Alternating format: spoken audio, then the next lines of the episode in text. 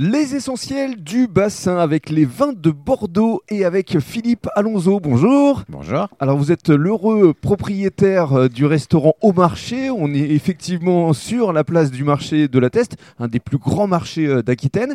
Alors avant de nous présenter le vigneron que vous souhaitez mettre à l'honneur, parlons de votre établissement. Une nouvelle carte arrive avec euh, des spécialités toujours autour de l'œuf, je crois notamment. Alors oui, euh, c'est notre emblème, donc on travaille beaucoup l'œuf euh, à 64 degrés. Mhm. Et en fait, euh, autour des menus, il va avoir des déclinaisons différentes par rapport aux saisons, euh, aux produits.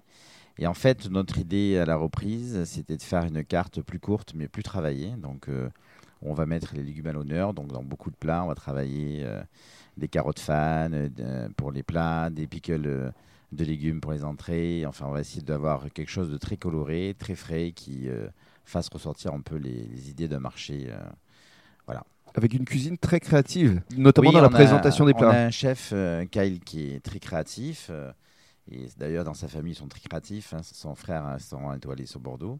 Donc, euh, c'est des gens qui sont passionnés. Il est passionné par la cuisine et, et par la musique, hein, parce qu'il est aussi dans un groupe de musique euh, qui s'appelle Rivers.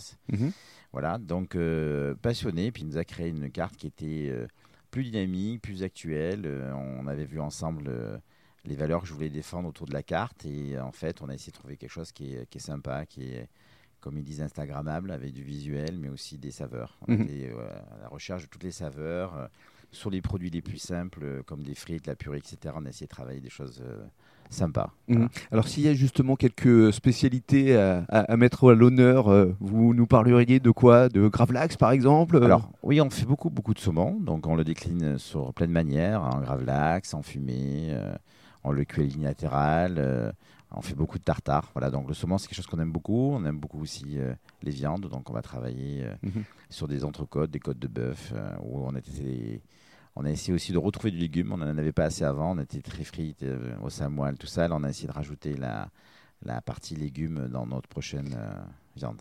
Alors, ce qui est important aussi euh, à dire aux personnes qui nous écoutent, c'est que vous avez une terrasse, l'une des plus grandes également euh, du bassin d'Arcachon. Oui, 160 Oh. couverts, c'est ça? Ouais, c'est ça. C'est-à-dire, on a une très grande terrasse qui fait tout le tour du restaurant, euh, avec des zones différentes, Mhm. assez intimes.